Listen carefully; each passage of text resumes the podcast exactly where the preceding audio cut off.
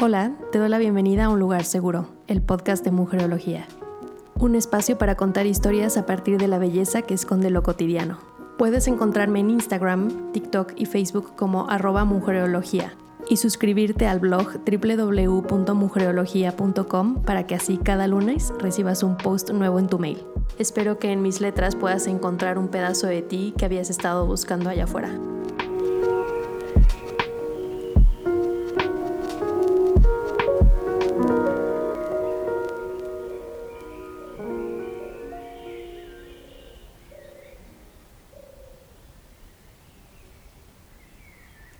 Odias las arrugas en tu rostro.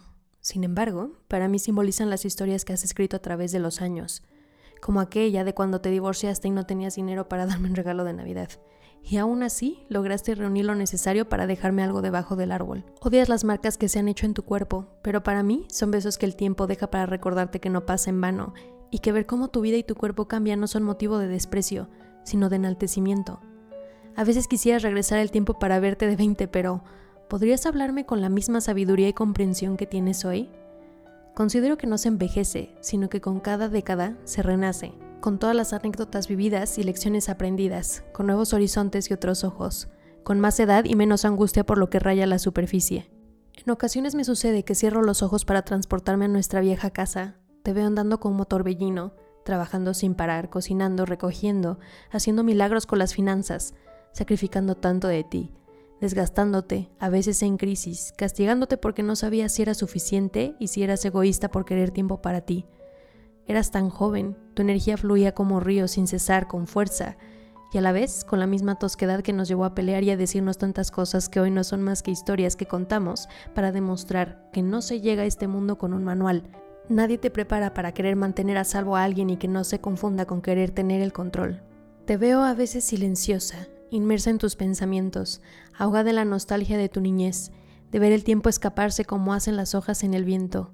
Ves las fotos de hace siete años y no puedes creer que de pronto mi hermana sea una mujer adulta, que mi hermano esté a la mitad de su carrera y que yo, en mis propias condiciones, sea funcional. Suspiras porque no sabes si esto es todo lo que será, si no habrá una historia después de ser madre. Te gustaría preguntarle a la tuya, así que cierras los ojos y tratas de verla entre sueños y de pronto despiertas con la sensación de que en ellos sostuviste los diálogos en donde la respuesta siempre aparece en lo más profundo de tu corazón, ahí, en donde tu madre cosechó amor. Quiero decirte que, aunque el sosiego nunca ha sido nuestro común denominador, yo conservo las pláticas en donde reímos y vamos a las profundidades, esos instantes en donde permites dejar caer la figura de autoridad para poder mostrarte humana.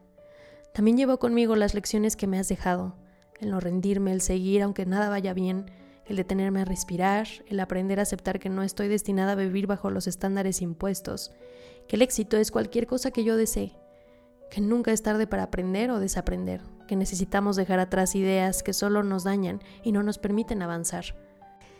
Ten la seguridad de que llevaré tu forma de tener compasión conmigo, pero no olvides tenerla contigo también. Qué bonito ha sido ser maestras de vida la una de la otra, vernos evolucionar, vernos renunciar a lo que creíamos que seríamos para hacer lo que viene con el flujo de la vida, soltando las expectativas y también pedir y dar el perdón. A veces solías gritar para que escuchara, a veces yo te ignoraba y azotaba la puerta, a veces surgían palabras hirientes, en ocasiones solía decir que estaría mejor lejos, otras veces tú llorabas. En medio de todo aquello, tan humano, tan complicado, siento una gran dicha al poder decir que ningún sismo quebró lo nuestro, que pudimos resanar las grietas en las paredes, reparamos los daños, hicimos las paces con cosas que vemos de manera tan distinta. A ti, madre, quiero dedicarte estas palabras en caso que de pronto me sientas demasiado lejos, cuando la distancia se apodere de la habitación y los recuerdos surjan con el rayo del sol al atardecer en una de esas caminatas que solíamos dar, y repases nuestras conversaciones sobre la casa de mis sueños, mi trabajo, tus problemas, tus tristezas, tus alegrías o tus experiencias, yo sé que en ocasiones crees que no has hecho mucho en este mundo, pero no es mucho dar todo lo que tienes incondicionalmente. De ti aprendí que nada se da a medias. Llevas años en esta tierra, pero eso no quita que a veces tus lágrimas se conviertan en mar, que sientas todo intensamente y olvides cómo surfear a través de las olas gigantescas que acechan tu puerto. Dichosas son las personas que se atreven a ser vulnerables Eso es la máxima expresión de valentía, reconocerse rota, sin rumbo, incluso cuando el ser madre se piensa que es sinónimo de tener todo descifrado. Pero tú te quiebras y demuestras que los años no nos hacen inmunes. Con mucha suerte, nos hacen estar más presentes y conscientes de lo que duele, de las ausencias que no dejan de causar pesar, de esa nostalgia poderosa que de pronto causa un dolor en el pecho, porque aunque estás orgullosa, te gustaría volver a aquellas tardes de juegos, pañales, risas, ropa con olor a bebé, tu primera casa, que fuimos nosotros, y tú la nuestra. Deja que tu herencia corra hasta las profundidades de las raíces que nos sostienen en tiempos de vacilación o que no nos permite doblegarnos ante el aguacero. Deja que tus manos y sus venas sean el retrato de la vida de las madres que luchan, pierden, ganan, vuelven a perderse y se reencuentran en su soledad, más vivas que nunca. Permite que la vida te pasme con los recuerdos que tú misma creaste porque a veces olvidas lo que han cosechado.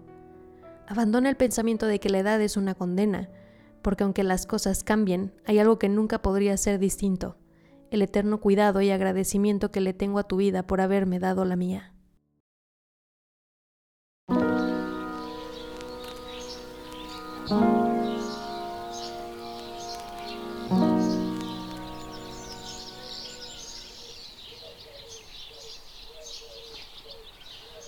Hola, hola, ¿cómo estás? Espero que en donde sea que tú estés, que me estés escuchando, estés muy bien y si no, que pronto todo mejore. Me hace muy feliz que estés aquí, que hayas podido encontrar algo de ti aquí, en este lugar seguro, como cada miércoles. Y también como cada miércoles, como cada episodio, te vengo a contar la historia detrás del texto, lo que lo inspiró y la reflexión que, que hice. Además me está gustando mucho este ejercicio porque como que mentalmente pareciera que no, pero cambiamos muchísimo en un año. Entonces, hace un año que escribí este texto junto con muchos textos que van a salir esta temporada pues estaba en otro lugar emocionalmente, físicamente también. Emocionalmente, mentalmente. Todos los mentes estaba en otro lugar. Estaba pensando muchísimo en cómo estaba hace un año, qué es lo que estaba haciendo, qué es lo que estaba sintiendo. Estaba en una época muy sensible por lo visto, porque escribí cosas muy Recuerdo muchísimo que sí fue una época en la que en la que lloraba bastante cuando escribía, sobre todo porque salió el disco de Adele. Y Adele, como siempre, me ha inspirado muchísimo. Ella es una de las artistas que más me, pues cómo decirlo, me ha ayudado a encontrar mi propia voz, mi propio estilo en la escritura. Con ella he explorado muchísimas cosas y me ha acompañado a lo largo de mi vida. Y me estaba acordando que este texto lo escribí con la canción de My Little Love, que es una canción de su disco 30. 30. Ya mi inglés está súper oxidado, oigan. Una, una disculpa por eso. Pero es una canción que en su momento escuché y se la puse a mi mamá un día que íbamos en camino a no sé dónde. Es una canción súper emotiva, si no la han escuchado, escúchenla porque tiene estos fragmentos de ella hablando con su hijo sobre cómo se siente y se me hace algo súper crudo escuchar la voz de una persona que tú piensas, ¿no? Que por ser mamá, por ser una superestrella, por tener una carrera resuelta, no la pasa mal y no tiene estos momentos de vulnerabilidad. Y cuando escuchas a Adele llorar, y estar hablando con su hijo. Son eh, videos y notas de voz que también ella le manda a una de sus amigas de cómo se siente. Te das cuenta que la maternidad es una de esas cosas que tenemos encasilladas o más bien tenemos esta idea de que se ve de cierta forma y debería de ser de cierta forma. Que las mamás como que se vuelven superheroínas y nada de su vida pasada existe ya una vez que son mamás y que no tienen permiso a equivocarse y que no tienen permiso a sentirse rotas, a pues a seguir siendo humanas básicamente, ¿no? Cuando escuché esa canción de Adele, pensé muchísimo en mi mamá, en todas las cosas que hemos vivido, en las cosas que hemos atravesado, en esos momentos en los que por estar en la juventud no aprecias, ¿no? Ese cuidado que tiene tu mamá contigo, esos espacios que, que quiere tu mamá contigo, no porque quiera estar de metiche o, sabes, tener como que esta parte de estar encima de ti, pues, sino porque genuinamente le preocupas y quiere conectar contigo y quiere crear un canal de comunicación.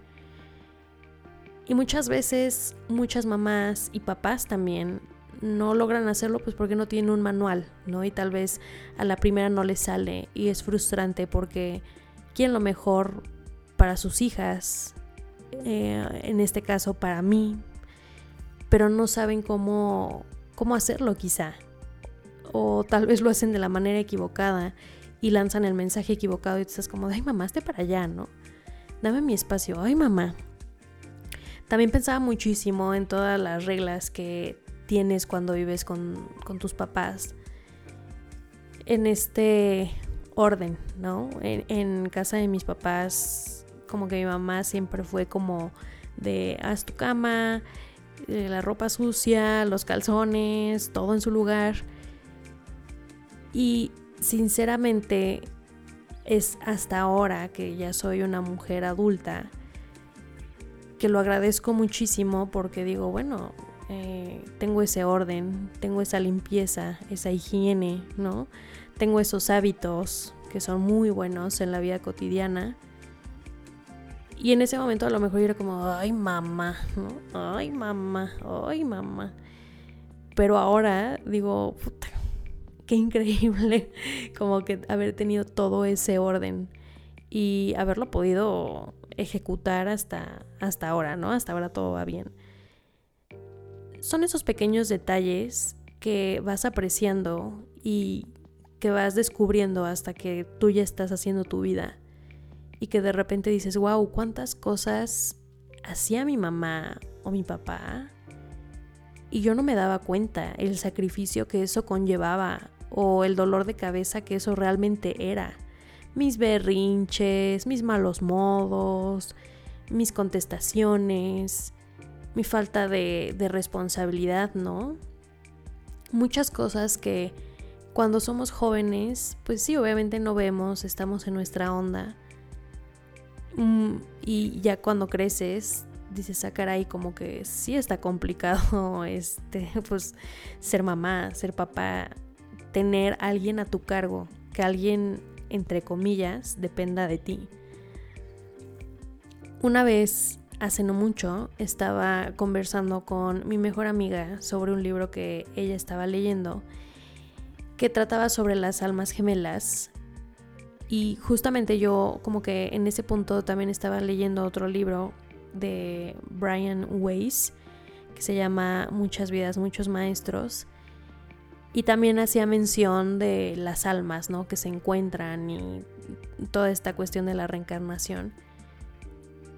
Y lo que comentábamos entre mi amiga y yo, mi mejor amiga y yo, es que pues las almas gemelas no siempre es una pareja.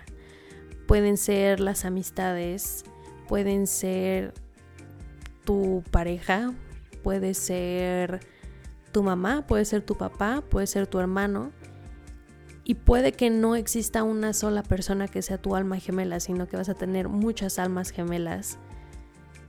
Y eso me pareció súper bonito porque yo nunca lo había reflexionado de esa manera, como que creo yo que la idea del amor romántico como que siempre nos hace creer que nuestras almas gemelas son la pareja. Y en realidad no, en realidad podemos encontrarnos en otras personas y es muy maravilloso cuando eso sucede y es con alguien que es de tu familia. Y ella me dijo, mi alma gemela es mi mamá. O sea, ella es una de mis almas gemelas, estoy muy segura me quedé pensando y dije, qué bonito eso, ¿no? O sea, como tener esta dinámica tan especial con tu mamá que han ido tejiendo a lo largo de los años, esta complicidad que no es perfecta, porque claro que hay agarrones del molote o hay desacuerdos, pero qué bonito es pensar que la persona que te dio la vida es una de tus almas gemelas, me explico, es una persona con la que compartes muchísimas cosas. Y eso me, como que me tocó algo en el corazón porque yo dije, yo con mi mamá he tenido una relación que ha tenido etapas de todas. Y ahora que soy una mujer adulta ya desde hace unos años, nuestra relación se convirtió como en esta cuestión de amistad y sí muy cómplices y muy, pues cómo decirlo, pues sí, como que más, más en confianza, más, no sé decirlo, como que siento que a veces en la universidad lo que a mí me pasaba era que yo estaba muy metida en mis cosas, en mis problemas, en lo que tenía que hacer o eh, en cumplir con mis obligaciones. Y no me daba tanto este espacio para comunicarme con mi mamá. Y de repente lo que sucedió fue que tuve ese espacio, tuve el tiempo, durante un largo tiempo no tuve trabajo, entonces nos volvimos como, pues sí, eh, ahora sí que pompa con pompa, ¿no? íbamos a todos lados, yo le ayudaba con muchas cosas, empecé a ver otra faceta de mi mamá ya con otra perspectiva. De repente me empezó a pasar que veía las películas y yo decía, o sea, como que decía que qué responsables son los adolescentes. Y empezaba a congeniar más con los adultos, con las mamás o con los papás.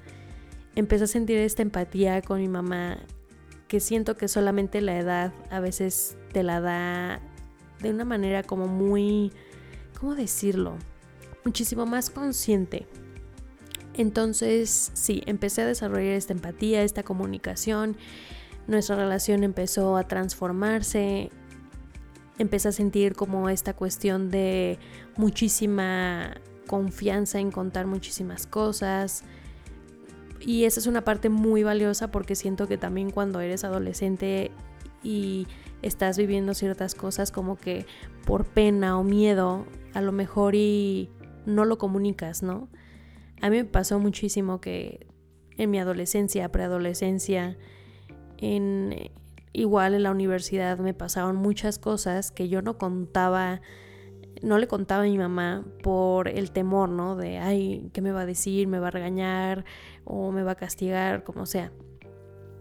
Pero después, cuando ya, pues, ya era grande, pues toda esa parte se disipó, se rompieron las barreras y empezamos a tener esa relación que yo les comento. El punto es que cuando mi mejor amiga me dijo eso, dije, creo que mi mamá también es una de mis almas gemelas porque siento esta confianza plena, siento este amor muy puro, siento como como este entendimiento que nadie más me da, ¿no? Ese cobijo, ese abrazo. A la hora de que yo lo escribí, estaba pensando también en cómo sería para mi mamá vivir ciertas cosas sin su mamá, porque mi abuela, por parte materna, falleció hace ya muchos años de cáncer. Y sí, me, como que me puse en los zapatos de mi mamá porque dije, yo no sé qué haría sin mi mamá, o sea, yo no sé eh, cómo serían mis días si, si mi mamá dejara de existir ahorita. O sea, no me lo quiero ni imaginar. ¿Cómo sería para ella? Por eso menciono que ella en ciertos diálogos internos. Eh, otra vez estoy hablando mal, Dios mío, perdónenme. En estos diálogos internos que tiene con ella misma, lo que hace es cerrar los ojos y como que tener este deseo de soñar con su mamá para hacerle estas preguntas de ¿y tú cómo hubieras manejado esta situación? ¿Tú qué hubieras hecho? ¿Tú qué hubieras dicho? ¿Estoy haciendo lo correcto? ¿Tú qué piensas? Dame un consejo, ¿no? Es muy conmovedor el hecho de escuchar a personas hablar sobre alguien que ha partido desde hace ya rato porque en este caso, en el caso de mi abuela, yo he escuchado que lo hacen con esa naturalidad que pareciera ser que se murió hace dos semanas. Y cuando yo escucho a mi mamá hablar de mi ave, así yo le decía de chiquita ave, de repente como que sí se me mueve algo en el corazón porque yo digo, ay no, que mi mamá nunca me haga falta. O sea, yo, yo no quiero eso, yo quiero seguir teniendo estos espacios seguros a pesar de que ya soy una mujer adulta. Sigo necesitando ese cobijo, ¿no? Por ejemplo, cuando, no sé, algo no va mal y llegaría a decir, a ver, ¿tú qué hubieras hecho? Eso para mí es como bonito. Habrá veces en que digas tomo el consejo, habrá veces en que digas no hago caso, ¿no? Ya, ya soy una persona adulta, ya puedo hacer mi vida, ya eh, puedo tomar decisiones, pero de repente um, es muy difícil como persona adulta igual aceptar que sigues necesitando ese apapacho, ¿no? O, esos momentos en esta transición de ser como esta niñita de, de familia, de casa, a ya ser como una mujer independiente que toma sus propias decisiones y tiene su propio camino, descubrí que soy una persona que disfruta mucho de la conexión de la familia. O sea, yo disfruto muchísimo el hecho de, no sé, tener una reunión familiar y estar como juntos, echando eh, los traguillos, la cerveza, lo que sea me di cuenta que eso es algo como muy de mi familia y que de repente como que digo, wow, ahorita ya es algo no que ha pasado a la historia porque sigo conviviendo con, con mi familia, pero que cambió, se transformó. Y en esa transformación me di cuenta que mi mamá y yo justamente nos hemos vuelto mejores amigas. o sea, no hay cosa que suceda que yo no le cuente a mi mamá no hay como eh, algún temor que yo no externe con mi mamá. Hay muchas cosas que obviamente, pues como en todo, ¿verdad? Uno se guarda y la ropa limpia, digo la ropa limpia, la, la, no sé qué está pasando hoy, perdónenme. La ropa sucia se lava en casa, ¿no? Yo vivo con mi pareja y entonces tenemos una vida, ya somos una familia. No llego con mi mamá y le digo, oye, fíjate que hoy pasó esto y esto y esto. No, no todo con, ese lujo de detalles. Habrá cosas que sí, habrá cosas que no. Pero es muy padre descubrir que puedes hablar de esas cosas que antes sentías como que, ay, no, no, no sé, no sé qué me vaya a decir, ¿no? Y ay, ay, ay. Es muy bonito darte cuenta que ahorita estás en un espacio de, de muchísima, muchísimo respeto, muchísima confianza, complicidad, diversión que siguen como que explorando muchas emociones y algo que yo aprecio muchísimo de las conversaciones con mi mamá es que hablamos muchísimo de, de nuestras emociones, de nuestros pensamientos, tenemos pláticas bien profundas sobre, pues sí, sobre la vida, sobre a dónde vamos, lo que queremos y ver a mi mamá que ya está como en esta etapa, ¿no? De, de vernos crecer, y sentir nostalgia y, de repente como que ella tener estos pensamientos así de, ay Dios, ¿no? ¿no? sé qué va a ser de mí. También me hace pensar a mí como de, bueno, y, y cuando todo esto cambie y cuando todo esto no sea lo que soy, ¿cómo va a ser? Yo soy súper existencialista, tengo, me voy en espiral, tengo lapsos en donde hasta me puedo quedar despierta por horas eh, nada más por irme en, espiral. Tiene muchísimo rato que no me pasa, pero era algo que me pasaba muchísimo. Soy una persona muy sensible, mi, mi mamá también es muy sensible, entonces siento que esa sensibilidad nos ayuda a nosotras como que a contenernos la una a la otra, acompañarnos, ¿no? En esa cuestión de que cuando no estamos bien, pues sabemos que ahí estamos la una para la otra. Y es muy bonito, es muy bonito. Y también llega esta parte de sanar, perdonar, soltar lo que, lo que en alguna vez te lastimó, lo que alguna vez te hizo sentir mal, lo que alguna vez tu mamá pudo hacer y se equivocó. Llega esta parte de decir, tú tampoco sabías lo que estabas haciendo, eras muy joven. Y listo, llega el perdón, llega el soltar las malas decisiones que se tomaron en el pasado o eh, las malas experiencias, los tragos amargos y empiezas a soltar y empiezas a ver a la otra persona justo como digo en el texto, no como esta figura de autoridad, ¿no? Esta figura que te dice qué es lo que tienes que hacer en el día, sino como esta persona que es humana y que quizá en la educación que recibió pues hubo errores también y así simultáneamente y que ahora ustedes pueden ser ese eslabón que rompe con la cadena de esas malas costumbres, esos, eh, esos malos modos o esas malas prácticas en la maternidad o como hija.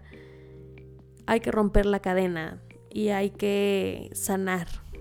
Entonces, bueno, de eso va este texto, de darnos cuenta que nuestras mamás pues están ahora sí que no no es que estén en picada ni nada, sino que vamos a la inversa, ¿no? Como que uno va apenas despegando y las mamás no están aterrizando, pero sí ya están en un modo pues sí, o sea, como que tenemos que apreciar los momentos que tenemos con ellas, con nuestros papás también, con o sea, nuestra familia en general, con quienes sean tu familia, no necesariamente tiene que ser tu mamá, tu papá. Yo sé que hay muchos casos en los que la familia son las amistades y eso está muy bien.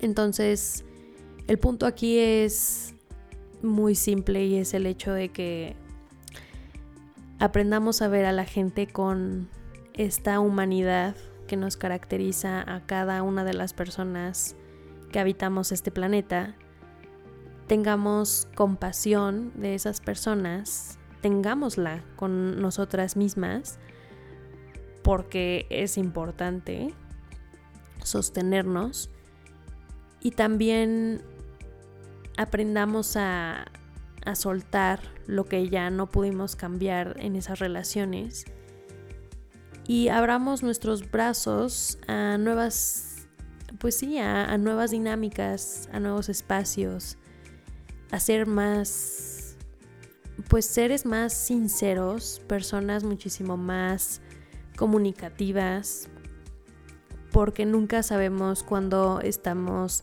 teniendo la última conversación y nos estamos dando el último abrazo.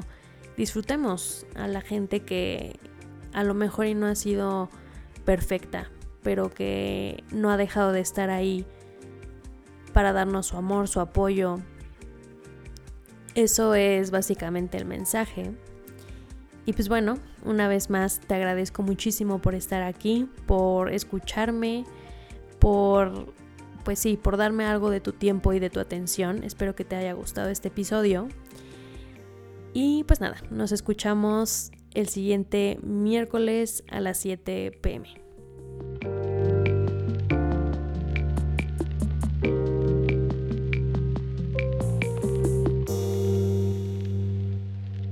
Sobre las almas gemelas.